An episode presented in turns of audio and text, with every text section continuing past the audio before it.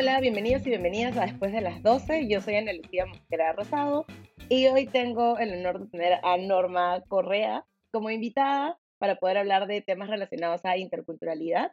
Norma es antropóloga especializada en políticas públicas, política social comparada y desarrollo. Es magistra en política social por la London School of Economics y licenciada en antropología eh, por la PUC. Investiga y publica sobre política social, pobreza e innovación, interculturalidad y desarrollo económico. Bienvenida, Norma. Gracias por acompañarnos. ¿Cómo estás, Ana Lucía? Muchas gracias por la invitación a tu podcast. Encantada de estar acá. Gracias a ti. Como decía, quería hablar un poco sobre temas interculturales porque al parecer la interculturalidad es como la palabra de moda en estas últimas semanas y creo que todavía no tenemos conversaciones mucho más profundas sobre qué implica la interculturalidad y por qué es importante. Entonces, mi primera pregunta para ti es, ¿qué es la interculturalidad y por qué es importante en un país como el nuestro? La interculturalidad eh, como término eh, surge eh, del debate académico, se ha venido trabajando desde diferentes ramas, ¿no? la filosofía, las ciencias sociales, ¿no?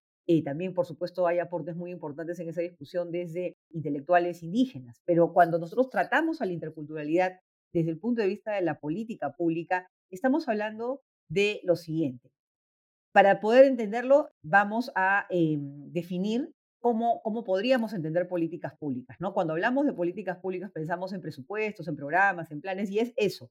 Pero también las políticas públicas son formas de relación entre el Estado y los ciudadanos. Entonces, este enfoque intercultural, que es un enfoque que lo que hace es valorar la diferencia, la diversidad cultural, entra a ser, vamos a decir así, una herramienta para que esa relación que se establece entre el Estado y la sociedad a través de las políticas públicas responda mejor a las particularidades de los ciudadanos, a sus necesidades específicas. Ahora, ese tema en un país como el nuestro es súper relevante, porque como sabemos, somos un país diverso en cuanto a etnias y culturas, ¿no? Tenemos enorme diversidad en la Amazonía, obviamente también en los Andes, somos una sociedad que sabemos provenimos de diferentes, digamos, este, generaciones de migrantes. Entonces, este enfoque intercultural lo que busca es que, eh, cuando se aplica la política pública, es permitir que la acción de los gobiernos ¿no? sea más responsiva a esta, a esta diversidad y tiene implicancias muy concretas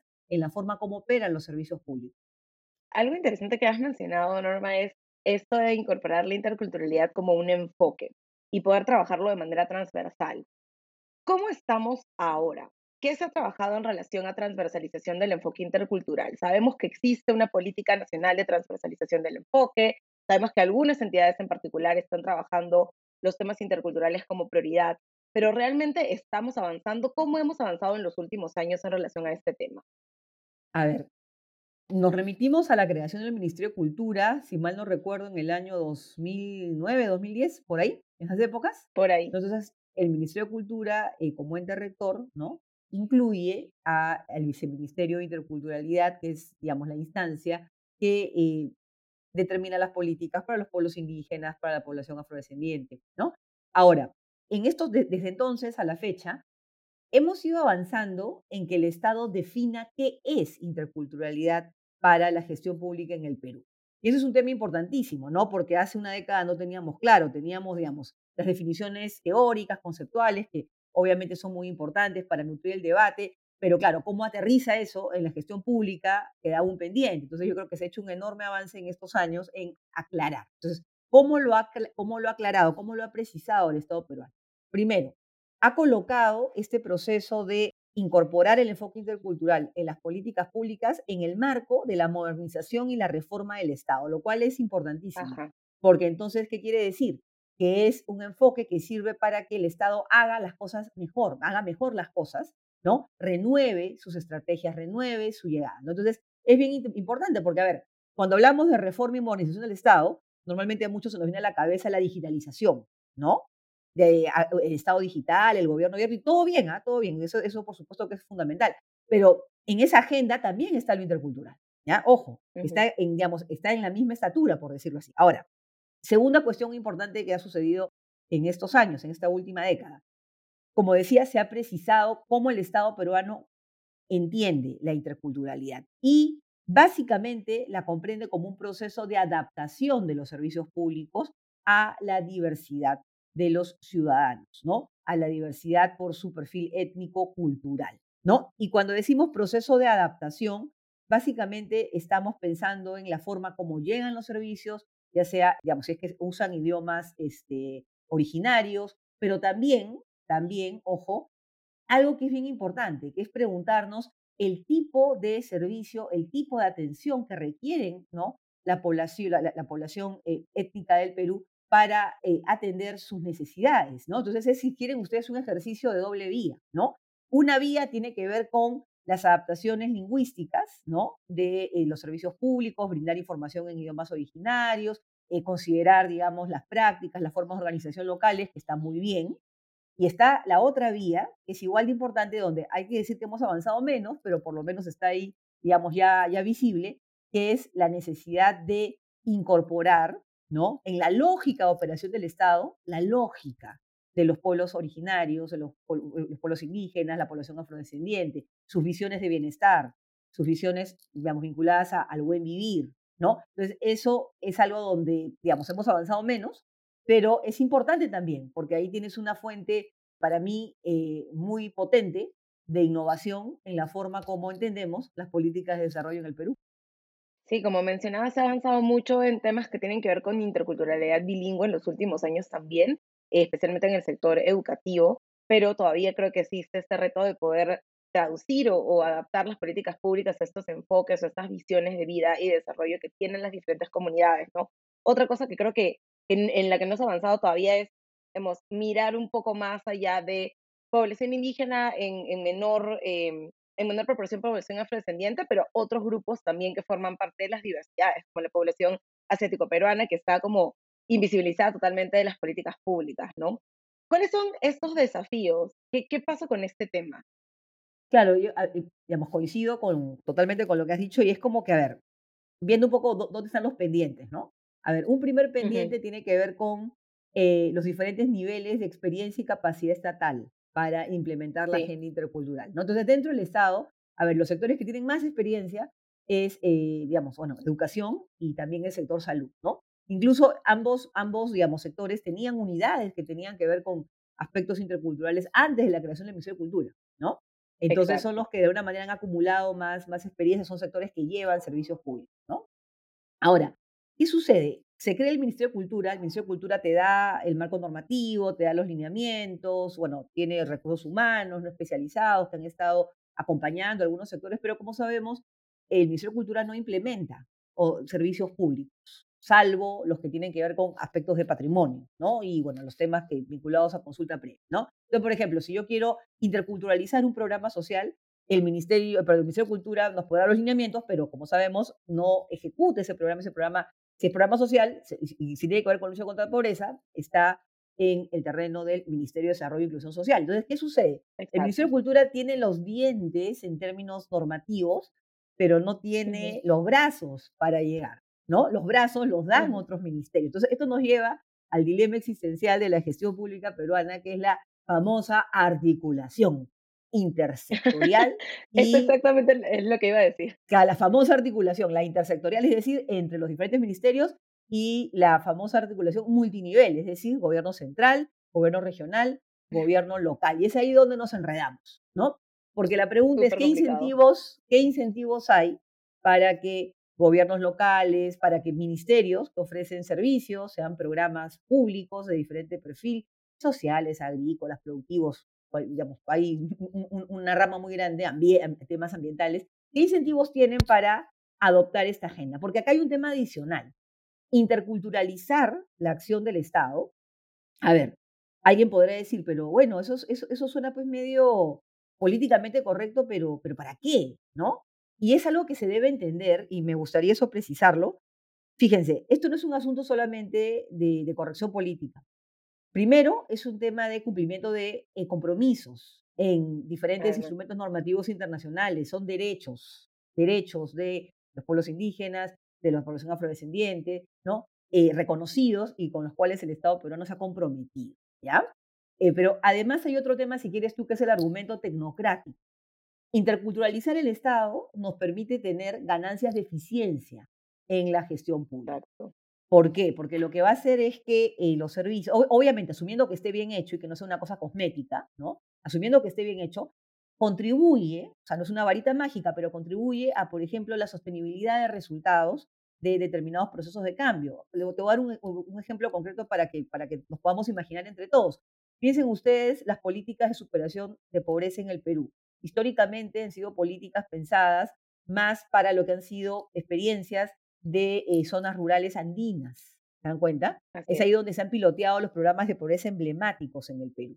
Entonces, muchas de estas soluciones se han llevado a la Amazonía sin mayor adaptación, ¿no? Y ya cuando se ha empezado a implementar es donde se, se han dado cuenta, ups, acá hay cosas que funcionan distinto, o estos supuestos acá no necesariamente son iguales. Estamos en otro contexto no solamente étnico-cultural, otro contexto de dinámica económica. Entonces, ¿qué sucede?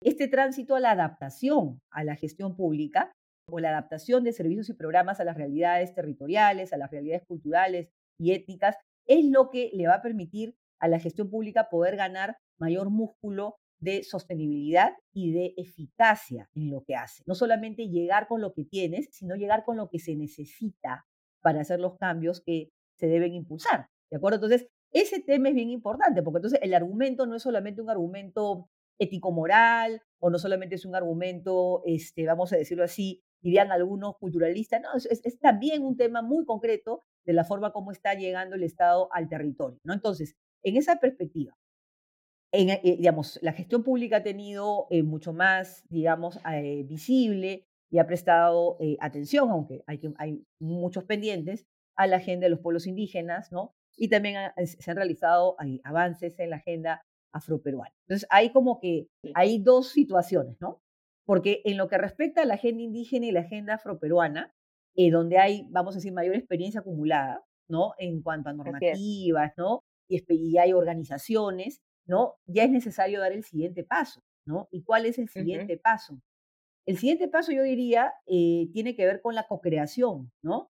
De algunas soluciones, ¿no? Que sabemos se necesitan en territorios específicos, ¿no? Siguiendo con el ejemplo de la lucha contra la pobreza en la Amazonía, ¿no? Eh, queda claro que ahí uno de los principales elementos pasa por estrategias sostenibles de superación de pobreza que sean relevantes a los entornos y también a las propias, digamos, perspectivas de bienestar de eh, los pueblos indígenas. Entonces, si yo, yo puedo meter transferencias monetarias condicionadas por 30, 40, 50 años ahí, ¿no? Y claro, voy a poner liquidez en el bolsillo de los hogares, que es bienvenida, pero la pregunta, ¿eso es transformativo? ¿Estamos realmente transformando, mejorando? Entonces, es ahí donde hay una oportunidad, pienso yo, muy importante de co-creación, trabajo colaborativo con las organizaciones representativas para encontrar soluciones que sean eh, relevantes y que eh, contribuyan a fortalecer eh, también el músculo, la cohesión social de, de, comunidades y organizaciones. ¿no? Ahora, en el tema afroperuano ha habido, vamos a decir así, digamos, ha habido avance en estos años en la parte de eh, visibilizarlos en, en, la, en, el planeamiento, pero no, no hay todavía, me parece, aterrizaje específico, ¿no? En, por ejemplo, el tipo de atención que deberían tener en cuestiones concretas, como por ejemplo el empleo o el tema de la educación superior, ¿no? Donde son dos aspectos donde sabemos que la persona afroperuana tiene brechas bien grandes, ¿no? En comparación a otros, a otros segmentos de la población. Y el tercer tema, que es otro, digamos, el tercer aspecto que, que, también lo mencionaste, pero me gustaría ahondar, y es un gran pendiente, es avanzar en una agenda de interculturalidad para todos. Y cuando digo interculturalidad para todos, es para el conjunto de la población, ¿no? Y ahí se incorpora, como tú dices, bueno, la, la población eh, tusanes, ¿no? Descendientes de, de la migración asiática, pero también pensemos en la migración venezolana mucho más reciente, ¿no? Y que, y que es tan presente en las grandes ciudades del Perú, ¿no? Pensemos en la importancia de educarnos mutuamente, ¿no? En nuestra capacidad de comprendernos como país, ¿no? Y ahí hay un enorme espacio para, para eh, digamos, eh, innovar, mejorar la forma como se enseña, por ejemplo, estos temas, no solo en el colegio, sino en la universidad. O sea, yo pienso que estamos, e, este país necesita que los abogados, que los médicos, ¿no? Que los economistas tengan una perspectiva intercultural. No todos se van a dedicar seguramente a trabajar en esos temas, pero es un aspecto, vamos a decirlo, a, estas alturas del partido, de cultura general, ¿no? por ejemplo, mira, por ejemplo, ahora en, el debate público, ¿no? A veces eh, te das cuenta, ¿no? Falta eh, conocimiento sobre cómo operan las comunidades campesinas. Por poner un caso, un caso concreto, ¿no? Entonces, es algo que tienes que conocer. Es un tema de conocimiento del país, de, cómo funciona, ¿no? Cómo funcionan las comunidades indígenas. Es, es el, digamos, ABC, ¿no? Y te pongo a propósito estos ejemplos porque creo que es importantísimo que se entienda que la gente intercultural no se limita a lo lingüístico. Obviamente lo lingüístico es fundamental. Se dan cuenta, es fundamental el tema de diversidad lingüística y hay que seguir apoyando eso, pero incluye eso, pero también va más allá para incorporar, por ejemplo, las formas, las diferentes formas de organización, las diferentes formas de, gobierno, de producción, ¿no? Eh, que existen en el país. Es bien interesante creo que de, todo lo que has dicho hay varias cosas que me han quedado. Lo primero tiene que ver con este reto de poder hacer que la política pública o lo que está en papel o, en planes se haga operativo y creo que ese es un reto bastante complejo porque creo que sí han habido avances en relación a poder tener instrumentos normativos, pero la implementación luego termina siendo tediosa, no terminando tantos resultados. Existen planes que tienen un periodo de, duración determinado y luego de este periodo se ve que no hay avances realmente en implementación. Entonces hay un reto ahí eh, que creo que pasa por trasladar o traducir lo que está en un papel realmente a acciones más concretas y que los, las entidades y también otros niveles de gobierno estén en la capacidad de poder articular para poder realmente implementar estas acciones, ¿no? Y lo segundo que mencionabas que me parece interesante es el tema de interculturalidad para todos, porque creo que todavía estamos pensando en interculturalidad exclusivamente para las personas que forman parte de las diversidades, ¿no? Es lo que pasa mucho con este tema de qué se aprende sobre diversidades, cómo se maneja la interculturalidad en el tema educativo, cómo se implementan, por ejemplo, los programas de educación intercultural eh, bilingüe solamente en escuelas que son interculturales bilingües, y cómo eso finalmente termina nuevamente acercando esta idea de vamos a eh, hablar o, o discutir de lo diverso solamente con estas personas que lo necesitan cuando en realidad todos los peruanos y las peruanas necesitamos hablar de interculturalidad, eh, porque además de, de, ser un enfoque, creo que es parte de nuestra realidad como, como país, ¿no? Entonces, el reto es bastante complejo para poder, digamos, tener este proceso de transversalización. ¿Qué se nos viene? ¿Cuáles son los retos que, que tenemos ahora para poder abordar la diversidad y la, y la interculturalidad? Creo que hay mucho trabajo y que además hay una voluntad expresa de poder trabajar estos temas, pero ¿qué necesitamos? ¿Qué otras cosas son necesarias para pasar de, las palabras a, las acciones más concretas. Sí, efectivamente. A ver, esta es una agenda importante, pero lo peor que le puede pasar es que se vuelve una agenda políticamente correcta de la cual todo el mundo habla y de la cual no, se hace nada en concreto, ¿no? Eh, hacer un, trabajo intercultural supone una dedicación presupuestal y de recursos humanos. Eso hay que tenerlo claro, ¿no? Por ejemplo, eh, bueno, el presidente, ¿no? Ha planteado este tema en el discurso, eh, lo cual me parece positivo, ¿no? que, lo haya, que lo haya dicho, eh, que lo haya planteado como un aspecto central en la forma como, como tiene, digamos, la, visión ¿no? de un Estado que conecte mejor ¿no? con las diversidades y las necesidades locales. Sin embargo, no podemos quedar solamente en palabras. Cambiarle de nombre al Ministerio de Cultura a Ministerio de Culturas para fines prácticos no cambia nada. No cambia nada si es que no, por ejemplo, dotamos no solamente de recursos, sino de capacidades para hacer que el Ministerio de Cultura, por ejemplo, se vuelva un ente técnico muy fuerte que permita acompañar y asesorar a aquellos sectores que son los que dan los servicios para que su llegada a territorios, vamos a seguir con el ejemplo de los pueblos indígenas, sea, digamos, más efectiva, ¿no? esté, digamos, en, mejor sintonía con las necesidades locales, sea más sostenible, ¿no? Entonces, eso, eso supone eh, una sofisticación técnica por parte del, sector cultura, ¿no? Es. decir, cómo, por ejemplo, esta agenda intercultural aterriza en temas que tienen que ver con productividad, cómo aterriza en la agenda de pobreza, cómo aterriza en, temas de género, cómo aterriza en ambiente, ¿no? Y poder ser como Ministerio eh, de Cultura, ¿no? Un espacio donde estos desarrollos metodológicos, técnicos, eh, sirvan de soporte a lo que los ministerios que entregan servicio van a hacer, ¿no? Tiene que ser una relación de colaboración. De otro modo, eh, ¿qué incentivos van a haber también para que, para, que se implementen y se cambien las prestaciones, ¿no? Ahora, hay que decir que también es importante la, prioridad política, pero tener prioridad política no es lo mismo que politizar una agenda, ¿no? Entonces, algo que a mí me preocupa mucho eh, eh, es que caigamos en una especie de supremacía andina. Y eso es una contradicción pues, de lo intercultural, ¿no? Porque se supone, ¿no? O se plantea desde lo intercultural el reconocimiento de las diversidades, ¿no? Como tú bien lo has señalado, Ana Lucía, Y aquí pues tenemos lo andino, lo amazónico, lo costero, lo urbano, lo rural, ¿no? venezolanos, la, la población eh, descendiente de la migración asiática, los descendientes de europeos. Entonces, es profundamente incoherente ¿no? Eh, que un gobierno que dice que va a interculturalizar, el Estado, en el mismo discurso diga que va a expulsar a migrantes venezolanos 72 horas después, ¿no?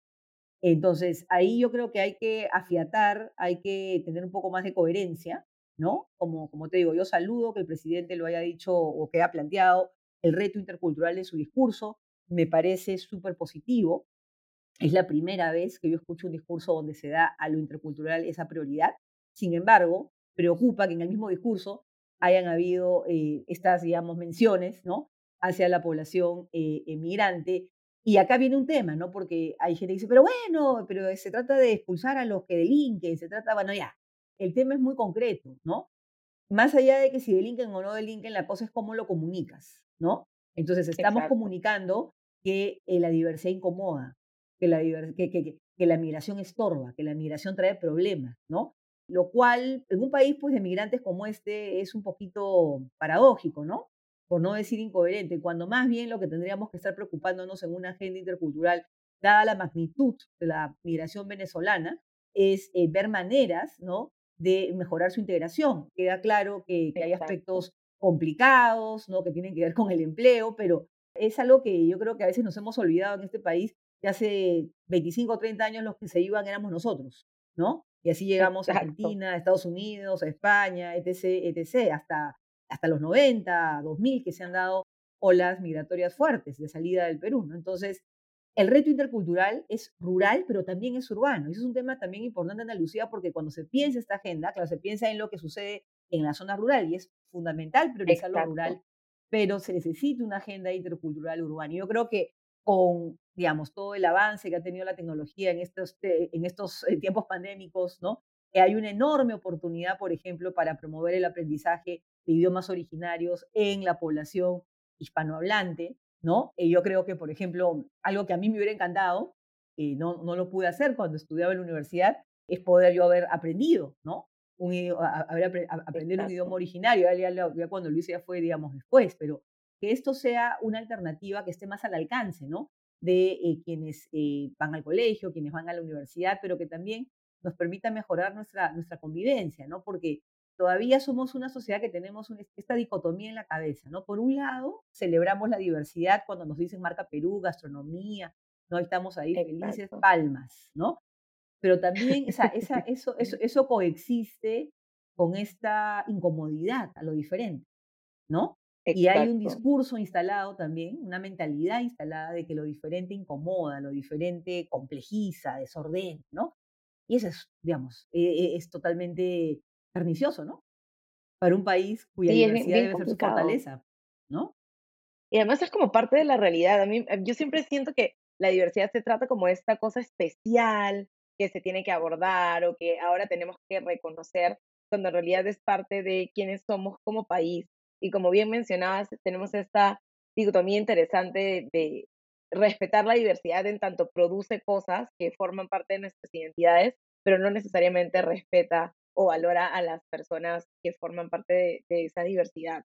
Y quería volver un poquito al mensaje eh, presidencial, porque, digamos, independientemente de reconocer que efectivamente eh, fue una construcción discursiva importante, hay algunas cosas simbólicas que nunca se habían dicho en un mensaje presidencial, ¿no? Este mensaje que en realidad se, esperaba que fuera como un poco más concreto de acciones y cosas, empieza con una reflexión interesante que nos hace un recorrido sobre cómo, cómo llegamos a ser el país que somos ahora. Y, y, también a evaluar estos procesos que tienen que ver con las migraciones, sean migraciones voluntarias o forzosas, como la migración eh, de, de, los africanos eh, al, al, Perú, y algunas otras cosas que normalmente son cosas en las que no pensamos cuando entendemos cómo construimos la, la diversidad.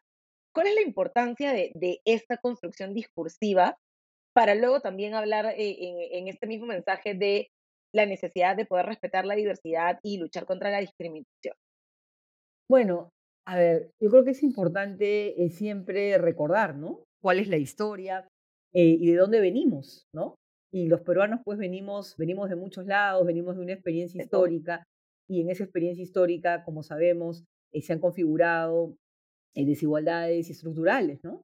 Frente a eh, la población, digamos, indígena, la población afrodescendiente, digamos, en ese sentido, si bien es cierto que el recuento histórico que presentó el presidente no fue tan preciso, lo que yo sí destaco es que em, de alguna manera contribuyó a entender que esta construcción del nosotros diverso se había hecho también sobre la base de la supresión de los derechos, ¿no?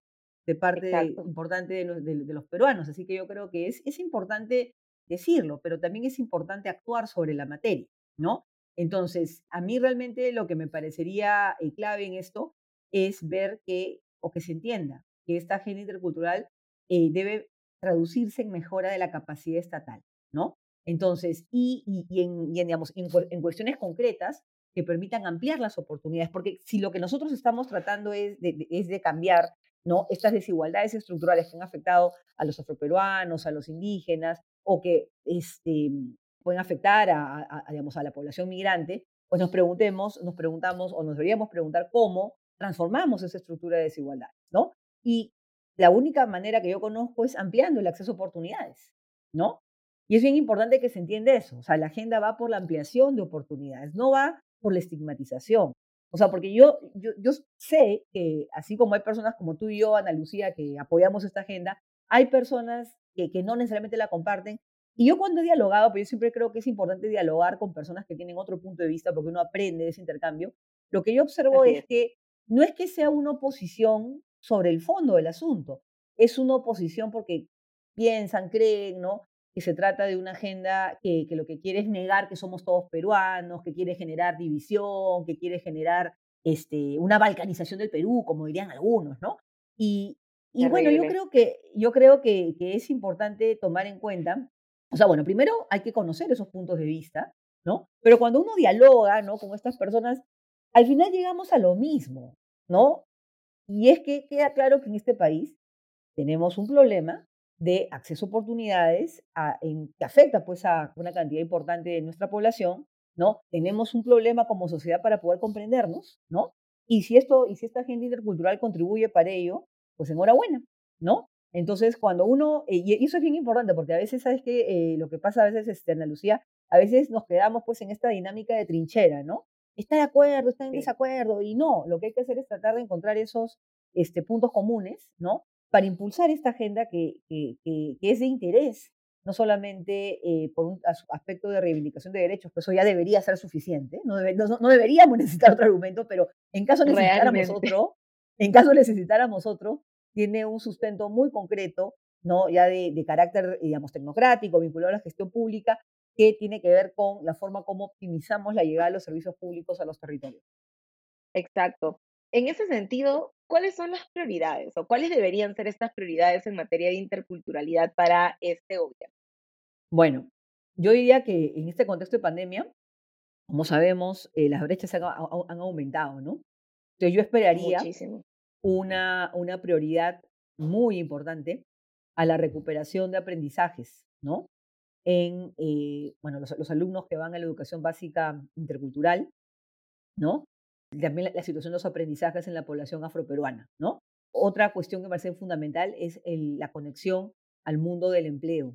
No hay salida de pobreza sostenible si no tenemos autonomía económica. Entonces la pregunta es, ¿cómo podemos mejorar la autonomía económica de eh, la población, en este caso indígena, afrodescendiente, ¿no? Y eso tenemos la ruta del desarrollo productivo, ¿no?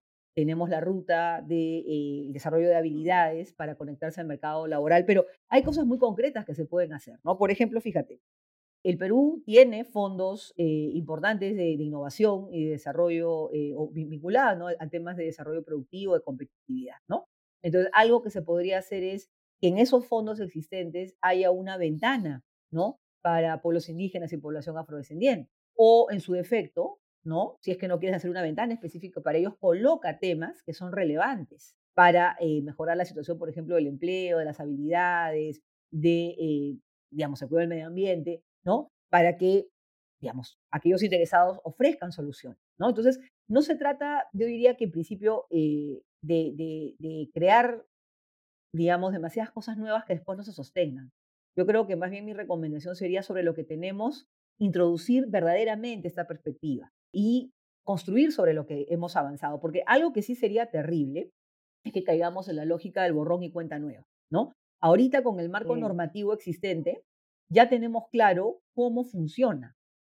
O sea, y ya, el marco normativo, los lineamientos que ha aprobado el sector cultura, ¿no? Y toda esa producción que ha tenido en esta última década, ya, digamos, no tenemos que preguntarnos qué significa, ya está definido, ya está de alguna manera enmarcado normativamente. Ahora, ¿qué es lo que realmente falta ahorita? Es el cómo. O sea, el qué ya está. La cosa es el cómo. Y para hacer el cómo, el sector cultura tiene que fortalecerse técnicamente para brindar la asistencia técnica a los sectores que llevan servicios.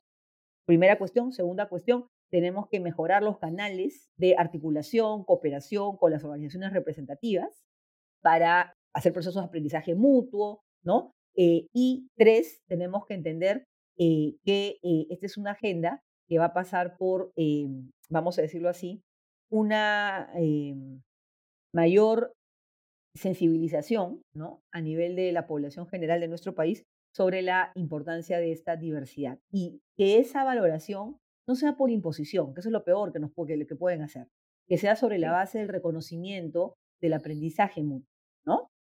Sí, creo que eso es bastante relevante ahora, ¿no? Que no sea una cuestión que se impone, sino que realmente hayan procesos de aprendizaje, porque lo que pasa también a veces es que estas agendas interculturales llegan a otros sectores que no tienen experiencia, no tienen competencias para desarrollarlos y no hay, digamos, un diálogo real de cómo poder orientarlos en hacerlo y eso también genera que los sectores digan, no, no puedo, no tengo capacidad o no es mi no es mi mandato y por tanto no lo voy a incorporar, ¿no? Y eso realmente al final termina generando retrocesos.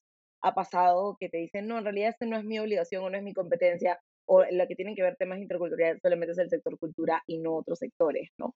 Entonces creo que sí hay un trabajo ahí de transversalización que todavía está pendiente.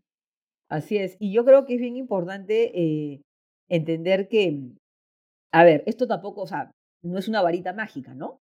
O sea, la interculturalidad eh, no es que te va a transformar un servicio malo en un servicio bueno, no. O sea, si el servicio malo, malo es. No, o sea, lo que, lo, que hace es mejorar la relación, la capacidad de entender los contextos de implementación, la capacidad de identificar necesidades, construir soluciones a respuesta a esas necesidades. Entonces, yo diría que es bien importante entender que los servidores públicos deben ser capacitados en esta perspectiva. ¿no? Ahora, hay que decir que en el Estado peruano eso siempre es un problema porque hay una rotación muy alta. Entonces yo creo que ahí algo que sería fundamental es trabajar con servir, con el cuerpo de gerentes públicos, trabajar con la línea, eh, digamos, de, de, desarrollo de habilidades que tiene servir, ¿no? Introducir este tema no solamente como un asunto folclórico, ¿no? Como un asunto que mejora tu capacidad de lectura, de comprensión de la realidad, todo tomador de decisiones, todo eh, técnico del Estado tiene que saber cómo funcionan las cosas en el país para poder diseñar en respuesta a, esa, a esos contextos. Entonces, esto debe ser parte, por ejemplo, de la agenda de servir. Yo sé que lo han estado trabajando en algún momento, pero yo creo que por ahí, por ahí iría la, digamos, buena parte del trabajo para que se pueda sostener en el tiempo, ¿no? Creo que eso es lo más importante, que realmente sea sostenible. Y también por el lado de, los, de las organizaciones, digamos, representativas, ¿no? Eh, bueno, siempre mantener un canal de vinculación. Y yo creo que es bien importante, fíjate algo que, que me he dado cuenta, Ana Lucía, el Estado tiene, por ejemplo, más experiencia con las organizaciones representativas cuando se trata de aspectos que tienen que ver con conflictos, con asuntos extractivos, ¿no? Pero cuando, por ejemplo, vas a hablar de otros temas, ¿no? Por ejemplo, lucha contra la pobreza, ahí no hay mucha experiencia de vinculación. Entonces hay toda una agenda, vamos a decir, social que se puede trabajar en colaboración con las organizaciones, ¿no? Este, siguiendo también un poco los aprendizajes que ha habido en materia de lo ambiental, ¿no? Pero sobre todo yo creo que lo más importante es que se trata de, yo creo que tener siempre al ciudadano en el centro de las preocupaciones. O sea, por ejemplo, cuando dicen, vamos a cambiar el Ministerio de Cultura al Ministerio de Culturas, ya, ¿eso en, qué cosa cambia la experiencia ciudadana? O sea, yo no digo que no se haga, si lo quieren hacer que lo hagan, pero, o sea, eso es lo que hay que pensar, ¿no? O sea, yo soy antropóloga y yo reconozco el valor de lo simbólico, pero recordemos que lo simbólico comunica, tiene, tiene peso, es importante, pero en gestión pública no basta. Y no es suficiente, sí, eso es No es suficiente, no basta. Entonces, si, si queremos que, que llegue, pues tendrán que haber cambios, cambios en gestión, cambios en estructuras presupuestales, en niveles de capacidad, ¿no? En presencia territorial que tendríamos que empezar a, a observar, ¿no? Sí, definitivamente, como, como dices, lo simbólico es importante. y para mí también tiene valor, pero no debería ser como el fin, sino el inicio de realmente un trabajo sostenible. Claro, claro, Al final, eh, normalmente asumimos que esto es el fin, ¿no? Es como ya hay un reconocimiento y el reconocimiento es lo único que importa, cuando finalmente el reconocimiento en sí mismo no genera eh, un, un mayor cambio, ¿no? Estaba hace unas semanas que se celebró el Día Nacional de la Mujer Afroperuana pensando, además de celebrar el Día Nacional de la Mujer Afroperuana, ¿qué más se está haciendo? ¿no? Porque si tenemos, somos llenos de días o llenos de políticas o, o de reconocimientos y no hay realmente un trabajo un poco más profundo, finalmente nos quedamos en ese tope, ¿no? Al parecer es- estas cosas de reconocimiento terminan siendo el tope de las acciones interculturales. lo que tú has dicho es fundamental. O sea, a ver, lo simbólico es fundamental, pero no podemos tener una aproximación, una aproximación banal a lo simbólico. Exacto, Hace algún, el año pasado, ¿no? Para un estudio que estaba haciendo, una eh, dirigente indígena me dijo una frase que nunca me voy a olvidar. Dijo, ya, pero la interculturalidad no se come, ¿no? ¿cierto? Y, y hay una gran verdad en eso, ¿no? Ahora, claro, no me malinterpreten, o sea, yo no estoy diciendo que no, no, no importen, ¿no?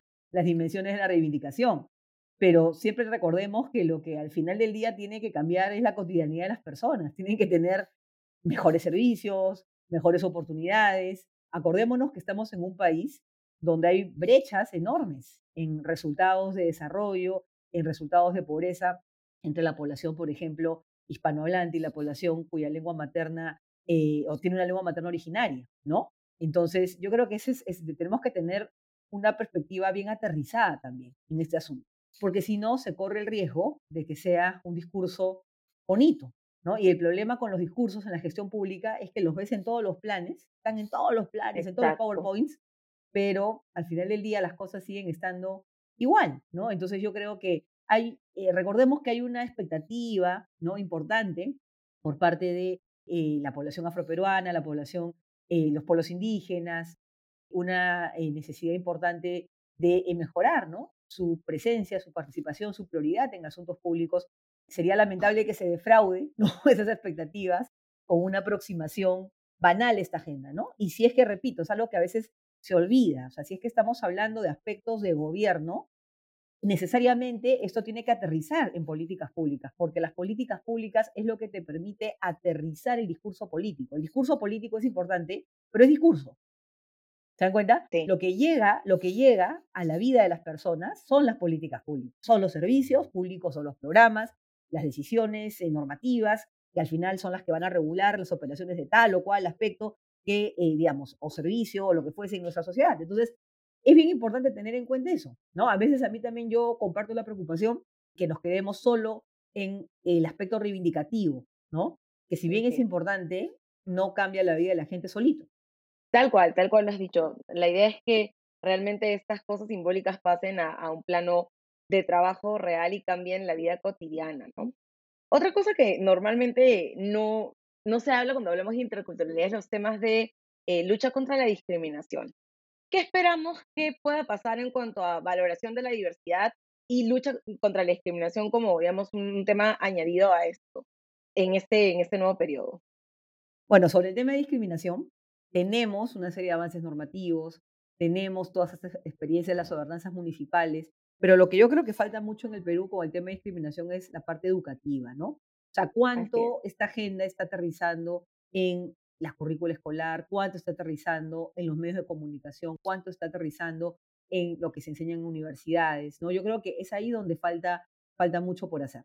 Porque también, una vez más, con esta agenda de discriminación también, y eso tú lo sabes mejor que yo, también hay a veces peruanos que se resisten porque, claro, creen que se les van a imponer una forma de ver el mundo, ¿no? O, o creen, ay, qué barbaridad, ¿por qué no me dejan reírme con tal o cual personaje cómico si a mí me gusta, ¿no? Entonces, como que se va, o sea, como que se va al casito puntual y no se ve el fondo del tema, ¿no?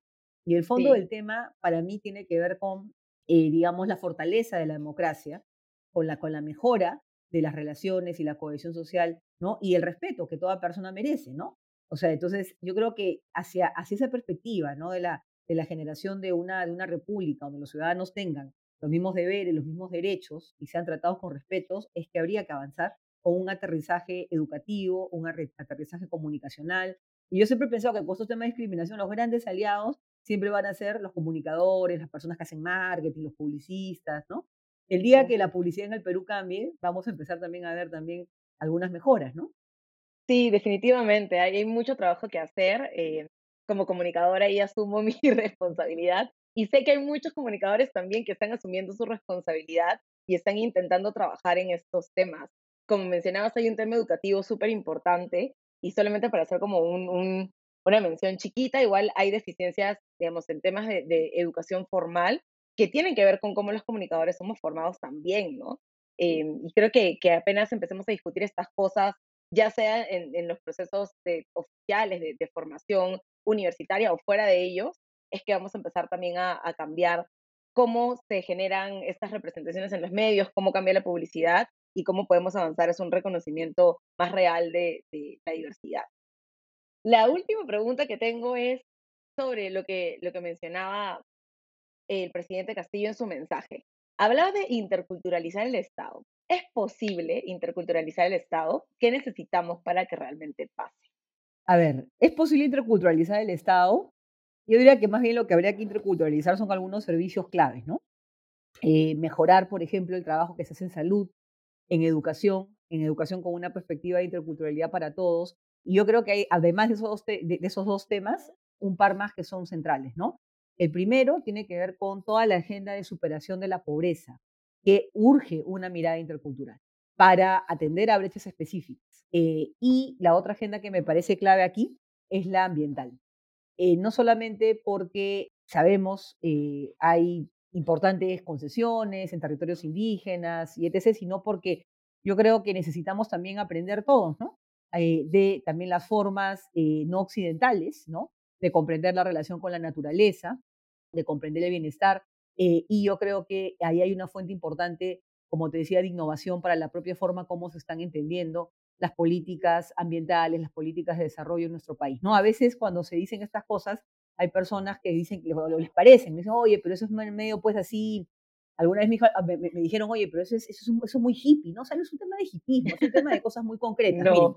les voy a dar un caso de la vida real, ¿no? A ver, y, este, es, digamos, algo, que me pasó hace algunos años, ¿no? Estábamos en una reunión en un ministerio cuyo nombre no voy a decir, y un, una, digamos, un tomador de decisión eh, nos dice, oye, pero bueno, en realidad este tema de, de, la pobreza en la Amazonía, bueno, no es tan grave, ¿no? Como la pobreza que hay en la sierra, porque allá en la selva, ¿no? Los indígenas pueden comer, los lo, lo, pueden sacar pues, los peces, ¿no? Del río, pueden sacar la, la, la fruta de los árboles, ¿no? Y esta persona lo decía desde su buena intención, ¿no? No había ninguna maldad. Claro pero lo que sí había era un desconocimiento. O sea, ahorita vamos a la Amazonía, cuántas comunidades, y no solamente comunidades indígenas, ¿no? También comunidades eh, mestizas, ¿no? Sufren en un contexto de depredación ambiental, ¿no? En un contexto de presiones en los territorios por tal ilegal, por minería ilegal, no, por narcotráfico. Esa es la triste realidad. Entonces, claro, decirle tú a esa, a esa persona, a esos, digamos, ciudadanos, no, mira, ustedes pues coman los peces del río, coman la fruta del árbol, es hablarles de un lugar que, lamentablemente ya no está. La, la, cuestión es cómo recuperamos esos activos. Entonces, a ver, yendo al tema concreto, cuando yo pienso o cuando hablo ¿no? de lo que sería ¿no? estrategias de superación de la pobreza en contextos indígenas, pensemos que para los indígenas, sobre todo, ah, digamos, para aquellos que están, digamos, en comunidades, los eh, activos ambientales son parte de sus estrategias de reproducción de vida los ríos, la tierra, los árboles, son sus activos económicos. Entonces, si nosotros no tenemos una mirada ambiental en la superación contra la, la superación de la pobreza amazónica, no estamos atacando el problema de fondo. ¿Se dan cuenta? No estamos atacando el problema de fondo. ¿No? Porque entonces e, eso, es, eso, eso de alguna manera lo que nos llama es a tener una mirada de 360 en estos, digamos, asuntos y en esa, y en esa lógica la interculturalidad sin duda aporta, aporta mucho.